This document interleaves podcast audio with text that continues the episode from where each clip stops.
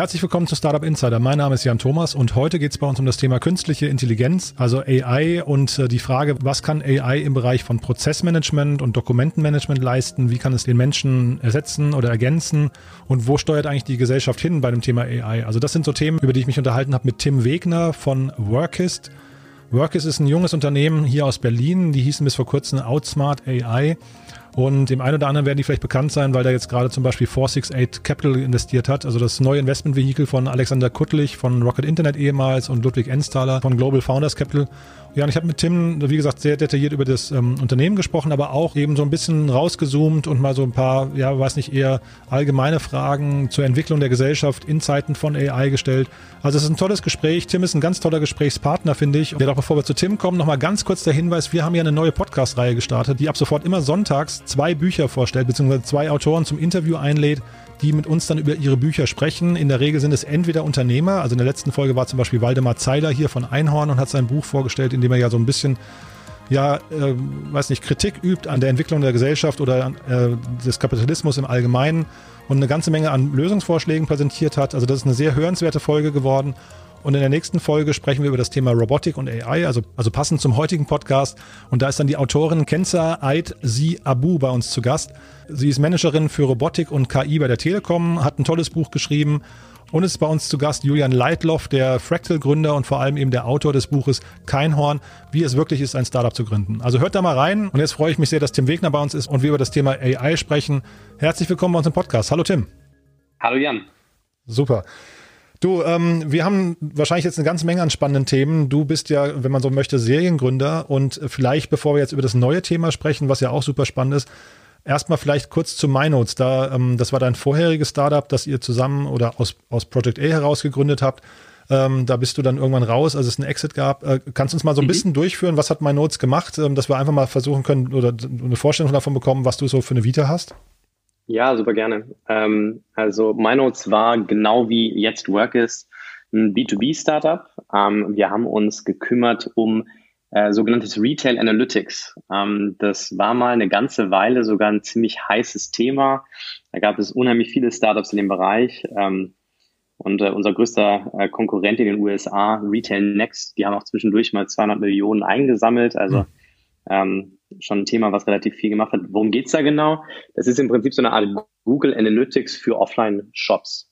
Also wir haben über Sensoren rausgefunden, wie viele Leute zum Beispiel in einen H&M oder C&A und so weiter reinlaufen und konnten uns darüber sozusagen dann ähm, Gedanken machen, war zum Beispiel das Marketing-Spending äh, wirklich es wert, dass so und so viele Leute jetzt noch in den Store mit reingekommen sind. Mhm. Du hast mir im Vorgespräch erzählt, es gibt quasi Learnings aus der ersten Gründung. Äh, MyNotes war deine erste Gründung, ne? Richtig, genau. Also genau. ich habe vorher zwar als Student immer mal wieder kleine Sachen, ähm, so projektartig habe ich mich auch mit dem Gründen beschäftigt, aber so richtig gegründet habe ich das erste Mal mit MyNotes. Mhm. Und du hast erzählt, es gibt Learnings quasi, die jetzt in eure zweite Gründung äh, einfließen, wo du, wo du zumindest Stand heute glaubst, dass du viele Dinge besser machen kannst oder, oder zumindest irgendwie reflektierter bist. Kannst du uns da mal so ein bisschen durchführen? Was sind denn so die Hauptlearnings aus der Phase von MyNotes? Ja, absolut. Also ich glaube, jeder, der einmal durch eine Gründung gegangen ist, der weiß danach sehr genau, was er alles danach eben äh, anders machen oder nicht mehr so machen möchte. Ich glaube, es ist auch, ist auch in Ordnung, Fehler zu machen. Also ich glaube, grundsätzlich ist es so, man sollte auch nie den Anspruch haben, dass es alles fehlerfrei durchläuft. Aber ähm, man ist eben gerade am Anfang nicht so verbissen, zum Beispiel das Thema Product Market Fit wirklich ähm, so intensiv zu durchleuchten, dass es auch wirklich äh, gut durchgeht. Ähm, ich glaube, das ist eindeutig ein Thema. Das zweite Thema ist, wann skaliert man wie? Ähm, wir haben eindeutig auch gemerkt, dass als wir dann angefangen haben, mit den ersten Kunden zu skalieren, dass wir noch so viele Anpassungen machen mussten bei jedem einzelnen Kunden, äh, dass wir das einfach nicht wirklich schnell und einfach äh, skalieren können.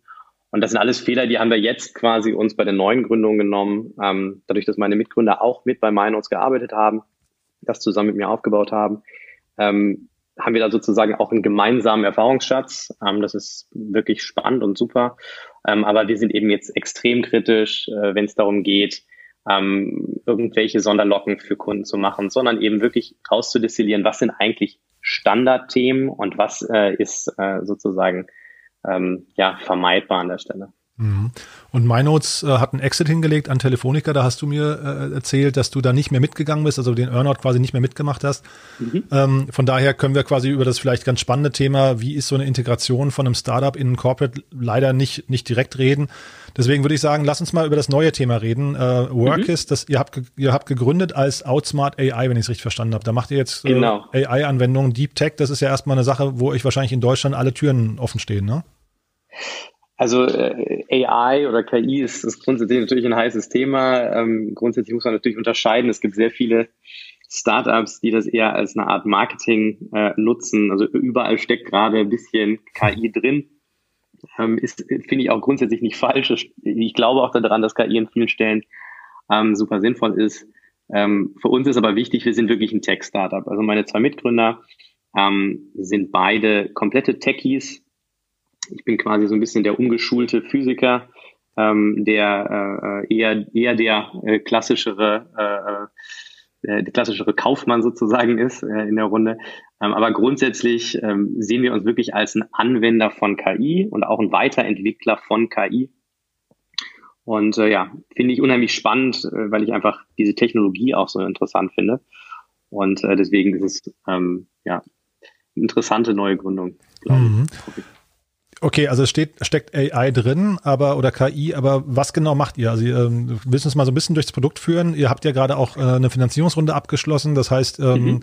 äh, 468 Capital, das heißt Alexander Kuttlich und äh, der Florian Leibert zum Beispiel. Florian Leibert, genau. genau äh, aber ich kenne den, jetzt äh, komme ich sogar auf den Namen gar nicht. Ludwig Ensthaler. Den Ludwig Ensthaler, danke dir. Genau, Ludwig ja. Ensthaler ähm, haben bei euch investiert und das sind ja jetzt quasi wirkliche Profis. Das heißt, die haben erstmal für mhm. gut befunden, was ihr da gerade äh, baut. Magst du uns mal so ein bisschen durchführen, was die fasziniert hat bei euch?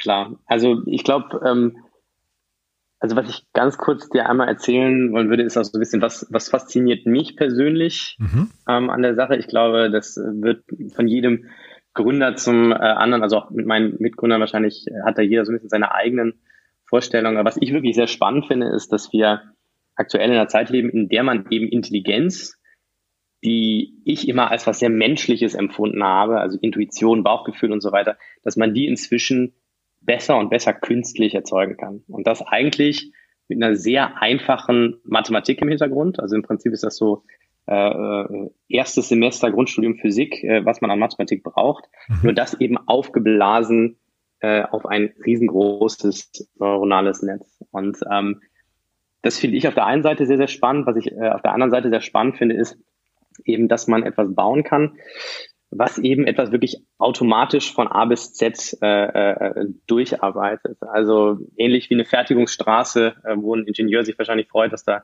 aus ein paar Blechen am Ende ein Auto entsteht, ähm, ist das eben ganz faszinierend, wenn man sich eben anschaut, ich habe hier eine KI, ähm, wir haben zum Beispiel eine KI gebaut, die ist extrem gut da drin, dokumentenlastige Prozesse zu automatisieren. Also dort kommen dann eben PDFs, zum Beispiel Bestellungen rein und unsere KI versteht dann auf einer äh, ja, Kombination von einem sozusagen Wortverständnis, also NLP ist da der Hintergrund, oder auch einem Dokumentenverständnis, also sozusagen, wo steht was, äh, da steht dann Datum, Doppelpunkt, dann weiß ich, aha, okay, da wird wahrscheinlich dann das Datum rechts oder darunter sein und so weiter, dass wir diese Intelligenz quasi nutzen können, um diese ganzen Daten dann rauszuziehen ähm, aus diesen Dokumenten und in andere Systeme, zum Beispiel ein SAP-System, dann zu überführen. Und ähm, ganz konkret, was uns, glaube ich, auch von vielen anderen KI-Startups unterscheidet, ist, wir sind sehr konkret in den Anwendungen, die wir anbieten. Ähm, beliebt ist zum Beispiel das ganze Thema Auftragserfassung. Ähm, so ein typischer Kunde von uns ist äh, ein Mittelständler, ähm, der zwischen fünf und zehn Leuten im äh, sogenannten Vertriebsinnendienst sitzen hat und alles, was die machen, ist, die, die bekommen Bestellungen per PDF oder per Fax und drucken die sich dann aus und tippen die dann einzeln, also jede einzelne Artikelnummer, jede Beschreibung und so weiter, tippen sie dann ein in ihr SAP oder Microsoft Navision System. Und äh, genau diese Arbeit, die jetzt aktuell diese fünf Leute machen, kann eben unsere KI. Und ähm, ja, das, das Spannende an der Stelle ist äh, für uns einfach, das ist kein isoliertes Thema und wir werden jetzt auch äh, uns nicht nur auf die Auftragserfassung äh, äh, sozusagen beschränken. Wir haben auch noch einige andere Use Cases. Aber was wir eben glauben ist, wir möchten gerne sehr, sehr gut werden in diesen ersten Use Cases. Wir möchten die auch schnell skalieren und äh, da machen wir auch aktuell ganz gute Fortschritte. Und ich denke, das ist eine Mischung, also sozusagen dieses Verständnis von KI, diese Begeisterung für KI und auch die Fähigkeit dort wirklich was zu bauen in der Kombination mit einem Markt, den wir sehr intensiv ähm, an der Stelle auch schon bearbeiten. Ähm, ich denke, das ist ein guter Aspekt, weshalb 4680 entschieden hat, äh, bei uns mit einzusteigen. Mhm. Ähm, also jetzt, das soll jetzt nicht ketzerisch klingen, ne? aber wenn du sagst, ähm, da ist äh, da ist eine Software in der Lage zu erkennen, wo ein Datum ist und ein Datum zu erfassen, ähm, das ist jetzt für mich noch nicht der, der krasse KI-Schritt. Ne? Das heißt, wo beginnt denn bei euch, äh, sagen wir, die Faszination für KI und wie viel, äh, wie, wie fehleranfällig ist denn hinterher so eine so eine Dokumentenerfassung zum Beispiel? Weil also muss da trotzdem noch jemand drauf gucken oder seid ihr dann irgendwann, ich weiß nicht, 99,99 Prozent ,99 fehlerfrei? Ja, das ist ein super Punkt. Also ich glaube, das erste ist wie funktioniert das bisher? Bisher funktionieren solche Dokumentenerkennungen eher über so Schablonensysteme. Mhm. Ähm, also dass ich sozusagen einfach, ich kriege immer die gleichen Dokumente rein und dann steht immer genau an der gleichen Stelle, ähm, steht dann das Wort, was ich extrahieren will. Und auf der anderen Seite kann ich natürlich einfach nur sozusagen ähm, durch die Worte durchsuchen.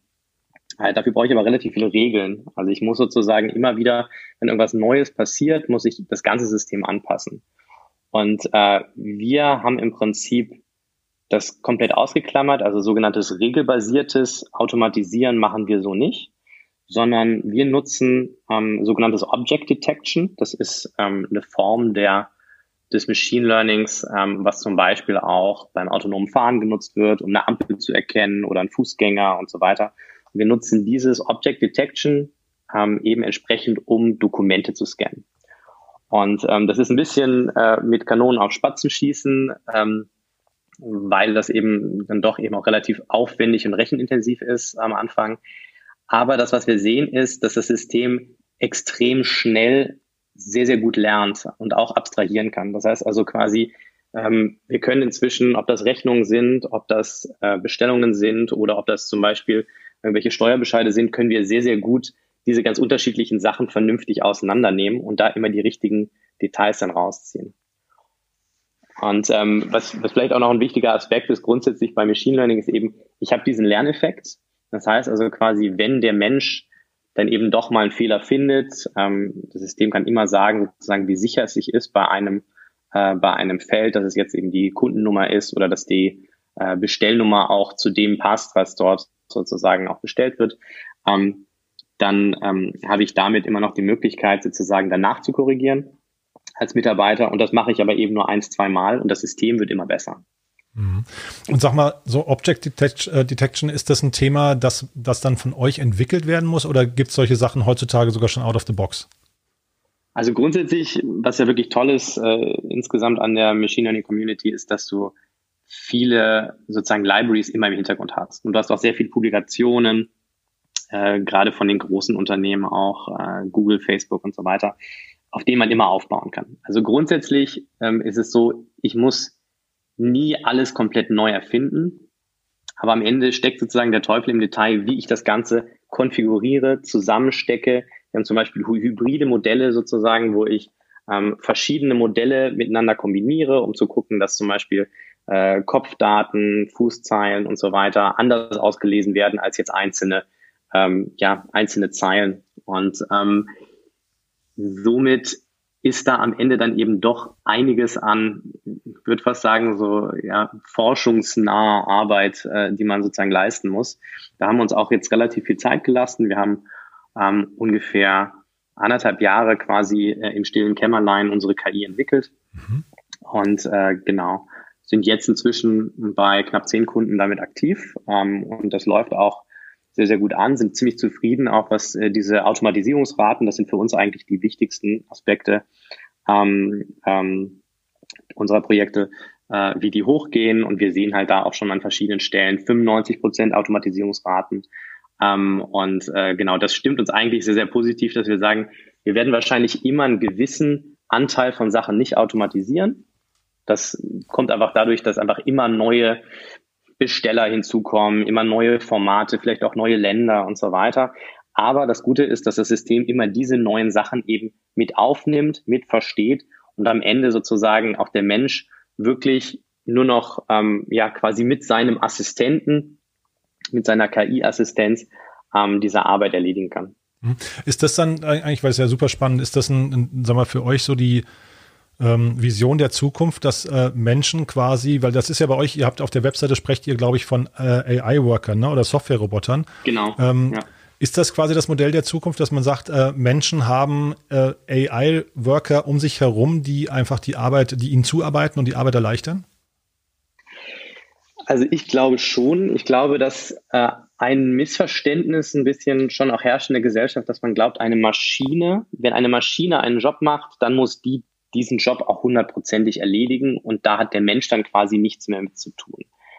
Ähm, ich glaube, dass es eher so ist, ein bisschen wie beim autonomen Fahren, dass ich verschiedene sozusagen Assistenzsysteme haben werde, ähm, die mich immer stärker entlasten und unterstützen.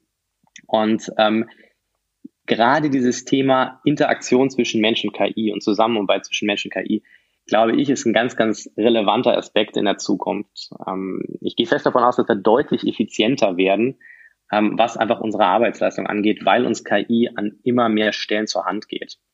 Und ich glaube auch zum Beispiel, dass es dass eigentlich die Zeit, die vor uns liegt, eine deutlich stressfreiere ist, obwohl wir deutlich mehr schaffen werden. Weil wir einfach ganz viele kleine Helferlei haben, die in der Lage sind, uns einfach immer wieder ähm, ja, entsprechende Themen abzunehmen, äh, schnell eine Marketingkampagne zu schedulen und so weiter und so fort. Wir sehen das ja schon so, wie das jetzt aktuell läuft mit immer mehr Tools. Ähm, aber KI wird dem Ganzen mit Sicherheit nochmal eine deutlich andere Dimension geben. Ja, und jetzt seid ihr im Prinzip, wenn ich es verstehe, rein im, ähm, im Dokumentenprozessmanagement. Ne? Das, also das, das ist der Bereich, den ihr quasi euch vornehmt. Ich frage mich jetzt gerade an dem Beispiel von der Bestellung. Ähm, ist das nicht hinterher eigentlich ähm, eine Schwäche von noch einer Schnittstelle, einer fehlenden Schnittstelle, die ihr da äh, eigentlich bedient? Müsste nicht eigentlich eine API in der Lage sein, ich sag mal, von dem System des Bestellers zu dem System des, ähm, des Auftragnehmers, äh, das eigentlich schon perfekt zu übersetzen? Brauchst du da überhaupt eine, eine KI an der Stelle? Ja, es ist ein, also absolut richtig. Im Prinzip bräuchte es das nicht, wenn die ganze Welt vernünftig ver vernetzt wäre, sozusagen. Wenn alle APIs entsprechend sozusagen übereinander passen würden. Ähm, das, was, das, was wir glauben, ist, ähm, sozusagen diese Dokumente, die dort hin und her geschickt werden, die sind ja im Prinzip eine Art Schnittstelle. Mhm. Also im Prinzip habe ich da sozusagen das eine System SAP, äh, äh, wo ich die Bestellung eingetippt habe, schickt automatisch eine E-Mail mit der PDF ähm, an sozusagen das andere System.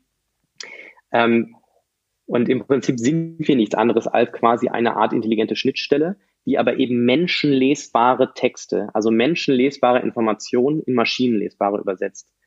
Und ich glaube, das ist sozusagen eher der Weg, in dem wir jetzt auch gerade uns äh, äh, befinden, dass wir einfach immer flexibler äh, sein werden in der mhm. Zukunft. Dass quasi es egal ist, ob ich verschiedene IT-Systeme habe, ähm, ich immer mehr Legacy-Systeme im Prinzip eigentlich hinter einer vernünftigen KI verstecken kann und damit sozusagen so eine komplette Simultanübersetzung habe. Mhm. Also sozusagen die, die unterschiedlichen Sprachen, die äh, gesprochen werden, ist ja ähnlich bei Google Translate und so weiter ähm, die spielen irgendwann keine Rolle mehr, ähm, weil einfach eine Intelligenz dahinter sitzt, die einfach sagen kann, ah, okay, von System A zu System B, das ist mit Sicherheit ähm, sozusagen folgende Übersetzung, die da gemeint werden muss. Hm. Das war ja so ein bisschen auch die Frage, die da drin steckt. Also äh, seid ihr im Prinzip in der Lage, dann irgendwann auch solche Standardschnittstellen zu ersetzen oder zu sein? Also ist das quasi euer, euer, eure, euer großes Szenario, was ihr hinterher pitcht, dass ihr sagt, eigentlich und ähm, Systeme, die sich nicht verstehen, lernen durch euch eben äh, quasi einander irgendwie anzugleichen oder, oder auszutauschen? Also grundsätzlich ist unsere Vision eigentlich eher, dass wir immer tiefer greifende Geschäftsprozesse automatisieren. Aha. Also das Problem, was wir sehen, ist nicht unbedingt nur, dass quasi Dokumenten dort sind, die wir, die wir ähm, erstmal als Input haben, sondern wir sehen einfach, dass quasi eingehende Dokumente oftmals Prozesse anstoßen, die man aktuell einfach noch nicht automatisieren kann. Wenn die Daten erstmal in gewissen IT-Systemen drin sind, dann habe ich es ein bisschen einfacher, äh, die automatisch auszulesen, weiterzuleiten, umzuwandeln, dann vielleicht an Logistiker weiterzugeben und so weiter. Aber grundsätzlich für uns ist interessant, diese komplette Backoffice-Komponente mehr und mehr wegzuautomatisieren. Also muss sich das eben vorstellen. Wenn ich jetzt eben ein großes mittelständisches Unternehmen habe, ähm, Ich habe da eine Fabrik, ich habe eine große Kompetenz für beispielsweise die Fertigung von, ähm, von Plastikrohren oder von irgendwelchen anderen äh, wichtigen sozusagen Bauteilen. Und jetzt habe ich sozusagen äh, ein riesengroßes administratives, äh, ähm, ja, ein, einen riesigen Overhead, äh, den ich mit bedienen muss. Ähm, oftmals von der Größe der Belegschaft äh, ungefähr die Hälfte. Und grundsätzlich ist doch das eigentlich ein großes Problem für unsere Mittelständler, dass wir sehen, dass man sich eigentlich nicht mehr auf die Fertigung und auf die sozusagen auf die IP, ähm, die ich ursprünglich mal hatte und mit der ich sozusagen erstmal dieses Unternehmen groß gemacht habe, mich nicht mehr darauf konzentrieren kann, sondern ganz viele buchhalterische Prozesse habe, administrative Prozesse habe. Wie wird bestellt, von wo wird bestellt, jemand bestellt aus China oder ich muss Rechnungen hin und her schicken und so weiter und so fort. Und ich glaube, dass die Vision sein muss, dass im Prinzip die Fabrik eine KI hat an ihrer Seite, mit der solche Prozesse viel, viel einfacher durchgehen. Mhm. Ist das ähm, die Unternehmen, die ihr euch dann, mit denen ihr euch vergleichen müsst, sind das dann eher so die SAPs und Celones und vielleicht Signavius dieser Welt oder mit wem würdet ihr euch vergleichen? Also wir sind in einem, ähm, wir sind in einem Umfeld, was aktuell sich sehr dynamisch entwickelt. Ähm, also beliebtestes Beispiel quasi an Unternehmen ähm, sind an der Stelle zum Beispiel die RPA ähm, Unternehmen. RPA, Robotic Process Automation, da gibt es äh, UiPath, Blue Prism, Automation Anywhere, mhm. ähm, sind in den letzten Jahren alle zu Dekacorns ähm, relativ schnell aufge, aufgestanden. Was machen die? Die machen im Prinzip sehr einfache Automatisierung, die ich selber auf meinem Rechner einrichten kann, mit der ich zum Beispiel irgendwelche Daten aus einem von einer Website in Excel-File rüber kopiere und so weiter. Im Prinzip so eine Art Visual Basic Makro on Steroids. Mhm. Ähm, dann habe ich gleichzeitig noch sowas wie Process Mining auf der anderen Seite. Dann habe ich die ERP-Systeme wie SAP und so weiter. Und alle sehen Sie sozusagen jetzt dieses Thema Automatisierung. Und ähm, wir sehen uns ganz konkret immer da, wo sozusagen die einfache Automatisierung einfach nicht mehr nicht mehr äh, nicht mehr funktioniert, weil es einfach zu komplex wird, weil ich eben vielleicht auch keine Rule-based Decisions mehr habe, sondern mehr einen Erfahrungsschatz habe, den ich zum Beispiel von einem Mitarbeiter ähm, einfach brauche, um gewisse Entscheidungen zu treffen. Und ähm, sozusagen, was, was, was wir gebaut haben, ist ein eigentlich sehr einfaches System, was damit zurechtkommt, dass ich irgendwelche Inputs habe und irgendwelche Outputs und das neuronale Netz sozusagen bringt die jetzt entsprechend äh, übereinander. Mhm. Und was siehst du als Herausforderung für euch? Was sind so die großen Themen, die ja jetzt irgendwie, ähm, dir vielleicht auch Kopfschmerzen bereiten? Weil, also Vertrieb sagst du, ihr habt so die ersten zehn Kunden jetzt, mit, dir, mit denen ihr quasi Testläufe macht und lernt da die ganze Zeit und optimiert. Aber wie geht's dann weiter? Ist dann, ist dann der nächste Schritt quasi, sich tiefer in diese zehn Unternehmen reinzugraben oder heißt es dann erstmal ein Rollout auf Basis der, der, ähm, der ersten Use Cases jetzt und zu sagen, man möchte erstmal in der Breite Kunden akquirieren, Cashflow generieren und so weiter? Wie, wie geht's dann weiter? Genau, also es ist genau die Kombination aus, aus den beiden Sachen.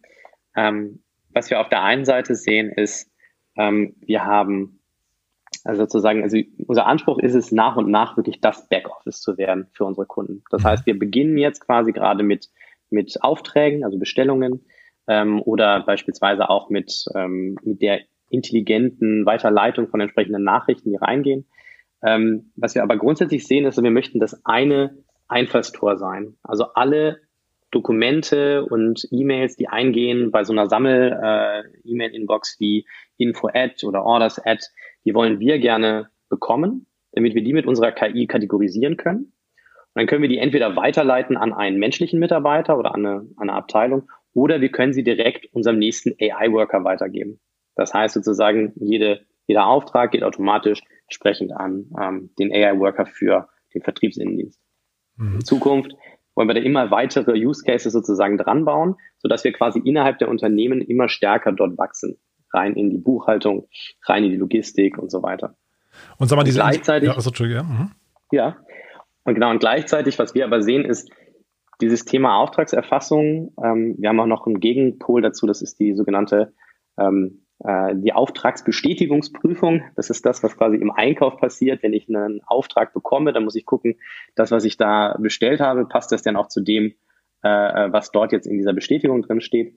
Ähm, diese beiden Cases sind sehr, sehr einfach ähm, für viele Kunden ähm, auch schon äh, äh, die, sozusagen die Kunden verstehen, dass dort ein sehr, sehr schnelles Einsparpotenzial auch besteht. Sind eigentlich oftmals schon überfordert, weil so viele Bestellungen eingehen und teilweise die noch nicht mal äh, innerhalb eines Tages dann äh, entsprechend abgearbeitet werden können. Mhm. Und äh, deswegen glauben wir, ist es jetzt ein super Zeitraum, um schnell zu wachsen mit, ähm, mit Kunden, die zum Beispiel diese Auftragserfassung mit uns automatisieren. Aber langfristig wollen wir genau für diese Kunden eben immer weiter, immer weitere Prozesse automatisieren, bis wir irgendwann den so sehr unter, unter die Arme greifen können, dass sie wirklich ihr Backoffice hochgradig automatisch äh, ablaufen lassen können. Mhm. Bedeutet das aber auf der anderen Seite nicht auch, dass ihr eigentlich nach Kunden suchen müsst oder nach Kundengruppen, die sehr standardisierte Prozesse haben, also wo die Prozesse alle ähnlich gelagert sind? Weil ich könnte mir jetzt vorstellen, und du sprachst von Mittelständlern, die sind alle irgendwie unterschiedlich. Ne? In der Fertigung gibt es ganz andere Prozesse als in der, im serviceorientierten Unternehmen oder ich weiß nicht, ähm, gibt wahrscheinlich auch, ich weiß gar nicht, was, was genau euer Sweet Spot da ist, aber vielleicht kannst du uns da nochmal durchführen, wie auch so die Integration eben abläuft. Ja, also es ist ein, ist ein super Punkt. Also wir arbeiten aktuell vor allem mit Fertigungsunternehmen zusammen. Ähm, und bei denen ist uns eben aufgefallen, also wir haben angefangen, ähm, im letzten Jahr relativ breit erstmal Workshops zu machen, mit ersten Kunden Interviews zu führen. Und es ist eigentlich dabei aufgefallen, dass die Prozesse eben doch ziemlich ähnlich überall ablaufen. Also gerade dieses Thema Auftragserfassung und auch das ganze Thema Einkauf, also entsprechend Auftragsbestätigungsprüfung, ähm, das sind im Prinzip sehr standardisierte Prozesse. Ich habe immer wieder die gleichen Situationen, ich muss ähnliche Dokumente abgleichen, äh, ich muss gucken, ob die mit meinem Artikelstamm übereinstimmen. Ähm, ich habe da sozusagen dann auch immer eigene Daten ähm, als jedes Unternehmen, mit denen ich diese Informationen vergleichen muss. Und das war für uns eigentlich so der entscheidende Punkt, wo wir gesagt haben, das könnte ziemlich spannend sein, hier sich wirklich drauf zu äh, fokussieren, zumindest mal für einen gewissen Zeitraum. Ähm, wir haben damit auch entschlossen, dass wir uns eben nicht auf ganz große Unternehmen stürzen wollen, zumindest nicht am Anfang, weil eben Mittelständler da deutlich eher bereit sind, auch Standards einzugehen. Ähm, auch weil sie eben sozusagen nicht unbedingt ähm, die große IT-Mannschaft äh, haben, die sich jetzt sowieso gerade mit KI und so weiter beschäftigt, sondern sind eigentlich dankbar dafür, dass man ihnen wirklich ein Standardprodukt anbietet. Wir haben aber auch ähm, andere Projekte, beispielsweise mit der Deutschen Bahn, ähm, bei der wir jetzt in unterschiedlichsten Abteilungen verschiedene Projekte machen. Die sind immer ein kleines bisschen mehr Custom. Das muss man schon auch sagen. Ähm, aber da sozusagen ist es dann einfach die Menge an, an Daten, die Menge an Dokumenten, äh, die das dann trotzdem sehr spannend macht für uns. Aber grundsätzlich glaube ich persönlich, dass sozusagen eher diesen Standardweg zu gehen und da jetzt sich wirklich mit Scheuklappen sozusagen erstmal drauf zu konzentrieren, ein sehr spannender Weg ist, den so auch relativ wenig KI-Startups äh, gehen, die ich so kennengelernt habe. Mhm.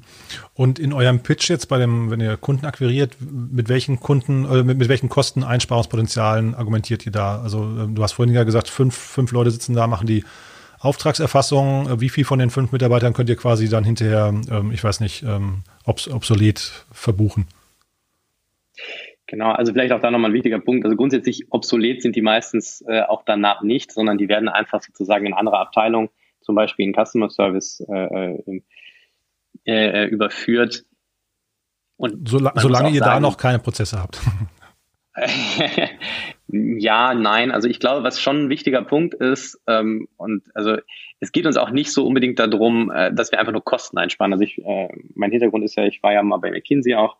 Ähm, da gibt's ja auch so gewisse äh, Vorurteile äh, bezüglich Kosteneinsparung und so weiter. Also ich glaube, grundsätzlich ist für uns ähm, die Vision, dass Menschen eigentlich eher mit anderen Menschen arbeiten und nicht die ganze Zeit nur mit IT-Systemen. Also ähm, die Arbeit, in der ich wirklich einfach nur Dateneingabe mache, halten wir nicht, für, nicht wirklich für sozusagen sinnbringend, sinnstiftend. Und das wurde uns auch bestätigt. Also auch äh, bei all unseren Kunden, mit denen wir aktuell arbeiten, diejenigen, die quasi an der Stelle unterstützt werden durch unsere KI, sind unglaublich froh, dass sie diese Arbeit nicht mehr alleine machen müssen, weil das wirklich eine nervtötende Arbeit ist und da auch ein sehr hoher Churn ist. Also relativ viele Leute gehen da auch relativ schnell wieder aus diesen Jobs raus. Ähm, genau, um die Frage zu beantworten, also so 80 bis 90 Prozent sparen wir in der Tat ein. Das heißt sozusagen, äh, in der Auftragserfassung ganz, ganz, konkret hätte ich wahrscheinlich jetzt äh, aktuell noch eine halbe Vollzeitkraft, äh, die sich entsprechend einfach nur noch um Korrekturen von entsprechenden äh, Aufträgen äh, kümmert. und sozusagen das System immer weiter anlernt, wie so ein Azubi.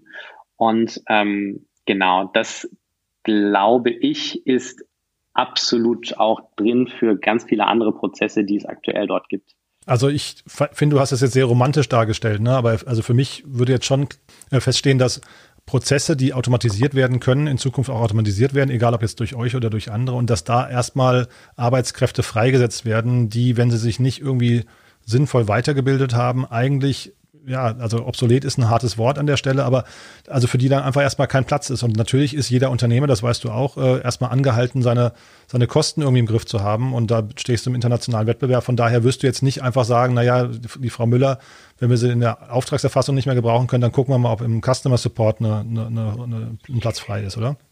Ja, also ich meine, also klar, also, also ich, also ich muss sagen, ich finde, das ist ähm, relativ eigentlich vergleichbar mit, äh, wie wir eben auch Automatisierung in der, in der, in der physischen Arbeit sozusagen erlebt haben. Ähm, ich habe mal ein Projekt gemacht ähm, in meiner McKinsey-Zeit in San Francisco. Da haben wir uns angeschaut, ähm, was sozusagen äh, Disruptive Tech Trends sozusagen in verschiedenen Branchen aus, äh, aus, für Auswirkungen haben. Und da war eben auch KI dabei und mit KI sozusagen die Disruption of Knowledge Work. Also eben die, die Wissensarbeit. Und das äh, Interessante an der Stelle war eigentlich, dass wir relativ viele Vergleiche zur Dampfmaschine da gezogen haben. Also was ist irgendwie passiert, als im 18. Jahrhundert, meine ich, äh, die Dampfmaschine äh, eingeführt wurde. Ähm, welche Jobs sind dort weggefallen? Wie hat sich die Arbeit verändert? Und man sieht eben schon auch, die Arbeit hat sich grundsätzlich einfach nur verändert. Sie ist nicht weniger geworden, sondern sie hat sich einfach nur mhm. umverlagert. Glaube ich. Ja. Und sie hat uns natürlich unglaublich effizient gemacht. Also wenn man sich anschaut, sozusagen, wie effizient wir heutzutage, äh, was wir für ein ja, BIP pro Person sozusagen erwirtschaften, das ist schon alles ganz schön äh, erstaunlich im Vergleich sozusagen zum Mittelalter. Und mhm. ähm, ich glaube, das ist einfach hier nur die zweite Zündstufe. Das heißt sozusagen einfach gewisse Tätigkeiten, da wird es nicht mehr sinnvoll sein, dass das Menschen machen. Dafür gibt es ganz viele andere Sachen, kreativere Sachen ähm, und auch grundsätzlich äh, sozusagen eben menschenbezogenere Dinge, ähm, wie eben zum Beispiel eine Betreuung von Kunden, ähm, wieder direkte Kontakt mit Menschen. Und ich glaube, das ist etwas, was grundsätzlich einfach massiv zunehmen wird. Mhm. Bin ich total bei dir. Ich ähm, würde nur ein Fragezeichen dran machen, ob das zwangsläufig im gleichen Unternehmen passieren muss. Ne? Denn äh, also das ist super, wenn ein Unternehmen so agil ist und auch so mitarbeiterfokussiert sagt, dann wir, wir möchten die Frau Müller auch behalten und deswegen, die, die kann so gut mit Kunden, deswegen kommt sie jetzt in Customer Support. Aber wenn man jetzt mal, also eine Dampfmaschine ist ja eigentlich ein relativ triviales Objekt nochmal ne, in der Bedienung. Aber wenn du jetzt mal vielleicht die Taxibranche dir anguckst, wir alle träumen davon, dass die die Fahrzeuge irgendwann autonom fahren und dann wird es wahrscheinlich relativ wenig Taxiunternehmen geben, die sagen, wir versuchen auch die Taxifahrer jetzt alle irgendwie in den Innendienst zu holen und einen neuen Job für die zu finden. Ich glaube, so wird es in, in vielen Unternehmen aussehen und dann muss man eben einfach, glaube ich, gucken, wo ist, wo ist tatsächlich der Mensch gefragt. Da hast du total recht, glaube ich. Also in welchen Unternehmen auch oder in welchen Geschäfts, äh, Geschäftsfeldern. Also das ist ja, ist ja fast ein philosophisches Thema. Ja, auch, sorry, also, ja. also nee, aber ist, ich finde das super spannend. Also ich glaube, was, was sich extrem stark verändern wird, da sind wir leider nicht aktiv, aber da gibt es bestimmt äh, viele spannende Interviewpartner, ist das ganze Thema äh, Weiterbildung und Fortbildung. Genau. Also ich glaube, dass ähm, ich bin persönlich irgendwie auf Udacity und Coursera und so weiter erst vor zwei Jahren wirklich aufmerksam geworden und habe da irgendwie äh, alle alle Machine Learning Kurse mal gemacht aus Interesse, äh, um da einfach ein bisschen besser zu werden. Und ich fand das erstaunlich, wie viel da eigentlich inzwischen möglich ist. Mhm. Komplett online, komplett ohne, äh, ohne persönliche Betreuung. Und ich glaube, da wird es einfach eine riesengroße Revolution geben. Es wird mhm. immer mehr auch gute Möglichkeiten geben, sich weiterzubilden. Und ähm, was ich aber schon in Frage stelle, ist, wird es denn wirklich komplizierter? Du hast gerade gesagt, eine Dampfmaschine zu bedienen, äh, ist ja nicht so kompliziert. Es ist äh, also ich glaube, für den, für den, für den Menschen im 18. Jahrhundert ist wahrscheinlich schon relativ, relativ revolutionär, dass da mhm. irgendwie eine Maschine ist, die irgendwie äh, äh, die Sachen, die ich jetzt irgendwie mit meinem Hammer äh, äh, lange gefertigt habe, dass die jetzt plötzlich automatisch aus dieser Maschine rauspurzeln. Mhm. Und ähm, ich glaube, es wird genauso auch hier wieder sein. Ich glaube, es wird gewisse Dinge deutlich vereinfachen, wenn wir sie automatisieren. Ähm, und es wird aber eben auch wieder ganz neue Bedarfe äh, in unserer Gesellschaft schaffen. Ich mhm. glaube, es wird einfach viel mehr Leute geben, die sich eben darum kümmern, was möchte ich eigentlich werden, äh, was ist meine Berufung, Ähm, wie kann ich sozusagen auch einen Beitrag leisten? Und das würde ich sagen, ist eigentlich eine fantastische, äh, eine fantastische Sache. Und ähm, ich glaube nicht, dass sozusagen Arbeit nur der Arbeit, der Arbeit halber sozusagen äh, nicht ersetzt werden sollte, sondern man sollte tolle Arbeit machen. Man sollte Arbeit machen, die man, die man äh, auch wirklich mag. Wir haben ja auch dieses Motto drauf, äh, giving people the freedom to do what they love. Das ist natürlich ein bisschen amerikanisch, ähm, aber ähm, das glaube ich auch fest. Ich würde diesen Job nicht machen wollen. Mhm. Den bin. Bin ich total bei dir und also wir propagieren hier auch immer, dass die Leute eben äh, Neugierde in den Mittelpunkt stellen und Lust haben, sich mit Themen zu beschäftigen oder auch weiterzubilden. Das ist, glaube ich, essentiell heutzutage. Man sieht es ja im Prinzip an euch, ne? Ihr habt euch, also jetzt speziell du sagst gerade, du hast dich in KI reingefuchst und jetzt hast du ein KI-Startup, das irgendwie von tollen Investoren gefundet wird.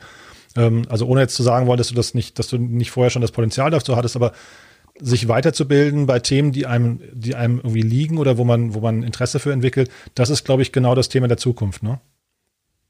Absolut. Und ich meine, du hattest ja auch eben mal angesprochen, was braucht man eigentlich? Also auf was baut man auf? Das Tolle ist eben, dass man heutzutage auch gerade in dieser, in dieser Entwicklerwelt äh, eben auf Open Source aufbauen kann. Das ist eine sehr gut vernetzte Welt. Es ist eben unglaublich, dass man mit ein paar Leuten inzwischen so ein komplexes Business wie jetzt unseres eben auch wirklich auf die Beine stellen kann. Mhm. Und im Prinzip ist das ja schon eine, eine Errungenschaft der Automatisierung. Das ist jetzt mhm. wahrscheinlich eher der IT und nicht unbedingt der KI an der Stelle. Ähm, aber im Prinzip äh, ist das eine, eine sehr, sehr spannende Entwicklung, die wir da alle gerade durchmachen. Mhm. Ja, jetzt sind wir ein bisschen abgedriftet, aber apropos kleines Team, ne, du hast mir am Anfang erzählt, ihr sucht auch Leute, ne?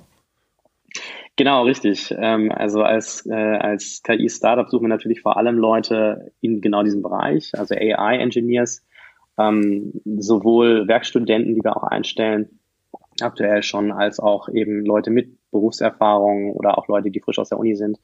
Also wer da wirklich Interesse hat und äh, KI sozusagen mal äh, wirklich in, in Aktion äh, bringen möchte und auch wirklich äh, sozusagen einen Sinn zuführen möchte, der soll sich unbedingt mal bei uns äh, auf der auf der Jobpage umschauen. Mhm. Also ihr sitzt in Berlin, das haben wir glaube ich noch nicht gesagt, ne? Genau, richtig. Wir sitzen in Berlin. Aktuell äh, sitzen wir im Coworking ähm, noch. Ähm, und äh, wollen uns ab, äh, ab Q2 nächsten Jahres auch ein eigenes Büro suchen. Wir sitzen aktuell im Maschinenraum. Ähm, ist hier in Berlin ähm, ein Coworking, ähm, der von Fiesmann ähm, als so eine Art Innovation Hub für Mittelstand und Startups aufgebaut wurde. Mhm. Und sag mal dann vielleicht nochmal ganz kurz zur Berliner Startup-Szene. Wie siehst du denn da gerade die Trends, äh, also speziell in eurem Segment? Also würdest du sagen, da entsteht mehr und mehr Deep Tech? Weil das ist ja immer so ein, ein großer Vorwurf, also speziell für Deutschland, aber auch tatsächlich für die Berliner Szene, dass da im Vergleich jetzt zum Beispiel zu München oder Aachen oder so weiter zu wenig passiert. Siehst du da gerade vielleicht einen Gegentrend? Also ich glaube im Bereich IT und AI auf jeden Fall. Ich glaube, ähm, ich komme, sozusagen, ich habe lange Zeit in München auch verbracht. Ähm, ich sehe die Tech-Szene dort immer ein bisschen stärker auf Hardware und auf ähm, ja ein bisschen mehr sozusagen die Physik, die irgendwie äh, in meinem Hintergrund noch schlummert, äh, äh da besser drauf fokussiert mit Siemens und so weiter. Ich glaube, im IT- und KI-Bereich ist Berlin auf einem fantastischen Weg. Ähm, ich bin total begeistert, dass äh, 468 jetzt äh, so viel Gas gibt, ähm, sind ja auch noch relativ frisch, aber die haben ja auch den Anspruch eben an der Stelle wirklich Tech und Deep Tech zu fördern. Mhm. Und ähm, ich glaube, da wird, jetzt, wird sich jetzt eben auch so ein bisschen die Spreu vom Weizen trennen. Also ich glaube, es gibt extrem viele hochinnovative Startups im Nicht-Deep Tech-Bereich. Ähm, auch durch das ganze WHU-Netzwerk, was ja auch wirklich viel aufgebaut hat hier in, Berlin. Aber für mich ganz persönlich ist es halt auch wahnsinnig spannend zu sehen, wie sich jetzt langsam die Leute quasi aus der Forschung ähm, und auch aus den etwas nerdigeren Bereichen äh, langsam so ein bisschen äh, in Richtung Salonfähigkeit äh, bewegen. Und ich glaube auch im äh, Gegensatz zu ähm, San Francisco, ähm, auch den entsprechenden Universitäten in den USA oder auch äh, im, äh, im Vergleich zu China, äh, können wir uns da ganz gut äh, messen. Wir müssen jetzt aber Gas geben. Ich glaube, es muss mehr Geld hierher kommen. Ich glaube, es sind gute Exempel, die hier gerade statuiert werden, aber ähm, da ist viel drin, glaube ich. Mhm. Und kannst du mal vielleicht noch, ich, wahrscheinlich wirst du jetzt nicht so ins Detail gehen wollen, aber kannst du mal zu äh, 468 äh, nochmal vielleicht ein, zwei Worte verlieren? Ähm, wie viel Druck machen die euch jetzt zum Beispiel ein international, ähm, was nicht, salonfähiges Produkt auf die Beine zu bringen? Weil die, also die sind ja super vernetzt, ne? Der, der Ludwig war lange, mhm. lange im Silicon Valley. Ähm, ich glaube, der, ähm, äh, wie heißt der, der, der eine ist sogar noch im Silicon Valley gerade vor Ort. Ne? Florian ne? Leibert. Der Florian genau, Leibert, ja. Dankeschön, ne? ist, ist im Silicon Valley noch vor Ort. Und der Alex mhm. Kuttlich ist hier vernetzt wie wahrscheinlich kein anderer. Also ähm, wie viel Druck machen die euch? Oder wie, wie ist die Erwartungshaltung an euch? Also es ist lustig, also Druck äh, äh würde ich an der Stelle eigentlich gar nicht so sehen. Also ich will jetzt hier keine, jetzt nicht zu viel Werbung machen hier, aber mhm. also äh, das, was ich äh, ganz klar sehe, ist, die haben ein super Netzwerk. Der Florian Leibert, dadurch, dass er selber ein Startup ein sehr erfolgreiches Startup, was inzwischen eine große Firma ist, gegründet hat. Ähm, das ist, äh, es hieß mal Mesosphere, ja, genau. das ist jetzt D2IQ, mhm. heißen sie, glaube ich, jetzt. Ähm, die, er hat ein sehr, sehr gutes Verständnis darüber, was dort einfach, äh, was notwendig ist, damit man ein B2B-Startup auch wirklich ähm, schnell zum Wachsen bringt. Da geht es viel um Partnerschaften, da geht es viel um eben auch wirklich die richtigen Leute mal äh, zu vernetzen und ähm, Bisher haben wir fantastische Intros bekommen äh, über jeden von den dreien, ähm, haben äh, sehr viel Unterstützung bekommen und haben auch bisher eine sehr, sehr große Freiheit, wie wir sozusagen einfach unser Produkt entwickeln, wie wir uns selber entwickeln und verspüren da ehrlicherweise eigentlich keinen Druck, sondern eigentlich eher eine Motivation, da jetzt eben einfach ein bisschen größer zu denken, auch schnell mal äh, äh, äh auszuprobieren, ob es nicht in USA ähm, einen sehr interessanten Markt gibt, auch gerade für unser Produkt, äh, wovon ich zum Beispiel komplett überzeugt bin. Und genau, deswegen ist das ein sehr, sehr spannender Match. Wir haben auch gleichzeitig noch drin bei uns äh, Lea Partners, mhm. äh, möchte ich auch mal erwähnen, äh, war ganz begeistert. Ich habe von denen vorher noch nie gehört. Wir hatten ja auch einige Investoren bei, ähm, bei MyNotes mit an Bord, aber von Lea hatte ich noch nie gehört, sind eher so ein bisschen im äh, Südwesten unterwegs, äh, fantastisch verknüpft, gerade im Mittelstand. Ähm, und an der Stelle auch einfach ein äh, unheimlich interessanter Sparing-Partner für uns, ähm, weil wir eben genau mit diesem mit dieser Kundengruppe dann eben auch wirklich sehr intensive Gespräche äh, über sie bekommen. Super. Du, dann will ich dich nicht abhalten von äh, der schnellen Umsetzung zurück an den Schreibtisch. Ähm, was, haben wir irgendwas Wichtiges vergessen aus deiner Sicht? Ähm, nein, ich glaube nicht. Also ähm, hat auf jeden Fall mir sehr viel Spaß gemacht. Mhm, mir ähm, auch, ja. Einfach mal ein bisschen breiter zu sprechen, auch ein bisschen zu philosophieren. ähm, und ähm, ja, ich, ich glaube, es wird jetzt einfach spannend. Ich hoffe, dass die zweite Corona-Welle sozusagen jetzt grundsätzlich äh, der Gründerszene nicht zu sehr schadet. Mhm. Das vielleicht auch noch als Punkt, den ich äh, ganz interessant finde, ist also gerade im Softwarebereich habe ich das Gefühl, dass das eigentlich auf keinen Fall den Wind aus den Segeln nimmt, sondern eher umgekehrt mehr Fokus auf diesen Bereich gerade bringt. Ähm, und ähm, somit kann ich nur sagen, wenn, wenn jemand mit dem Gedanken spielt, ein B2B-Startup aufzubauen oder gerade auch mit Deep Tech äh, sich Gedanken macht, ich glaube, es ist eine fantastische Zeit gerade zu gründen und ähm, eventuell können wir auch in Deutschland, wo wir ein bisschen weniger betroffen sind aktuell äh, von Corona als zum Beispiel die Amerikaner, ähm, eben auch ein bisschen aufholen und Gas geben und ähm, ja, da vielleicht auch ähm, das eine oder andere Startup äh, international bekannt machen. Also das äh, ist ein schönes Schlusswort, muss ich sagen. Unterschreibe ich sofort. Toll, Tim.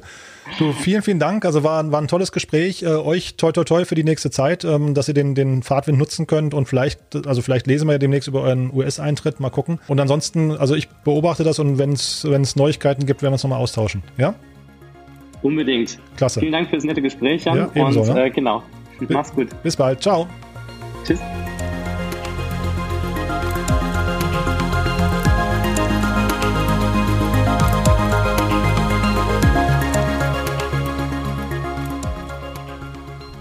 Ja, und das war's auch schon. Ich hoffe, es hat euch Spaß gemacht. Ähm, das war eben Tim Wegner von Workist. Und äh, wenn ihr uns einen Gefallen tun möchtet, dann bewertet doch diesen Podcast auf iTunes. Wir freuen uns auf jeden Fall über Feedback. Wir freuen uns, weil iTunes-Bewertungen dabei helfen können, diesen Podcast bekannter zu machen. Und ihr wisst ja, wir haben eine ganz tolle Kooperation mit dem jungen Team hier aus Berlin, nämlich Review Forest, die für jede Bewertung auf iTunes, die für unseren Podcast abgegeben wird, einen Baum pflanzen in Mexiko mit eurem Namen drauf. Also von daher tut ihr was für uns, indem ihr uns helft, diesen Podcast bekannter zu machen, aber ihr tut auch was für die Umwelt. Von daher macht das doch am besten mal direkt jetzt oder überlegt mal, wem ihr vielleicht von diesem Podcast erzählen könnt. In der letzten Folge war ja zum Beispiel Karel Dörner hier, der sehr viel darüber gesprochen hat, wie größere etablierte Unternehmen mit Startups zusammenarbeiten sollten, wo da die Chancen für Startups liegen, wie das eigentlich funktionieren kann, worüber sich Startups auch beschweren und wie man die Innovationskraft von größeren Unternehmen eben genau dadurch stärken kann. Hört da doch am besten auch mal rein oder überlegt eben, wen ihr vielleicht kennt aus einem größeren Unternehmen, der sich genau mit diesem Thema beschäftigen sollte. In diesem Sinne sage ich vielen Dank. Wir hören uns am Sonntag wieder mit unserem neuen Podcast äh, Read Only, wo wir zwei tolle Bücher vorstellen. Das kann ich jetzt schon versprechen. Und äh, ja, ansonsten nächsten Dienstag. Äh, bis dahin, ein schönes Wochenende und tschüss.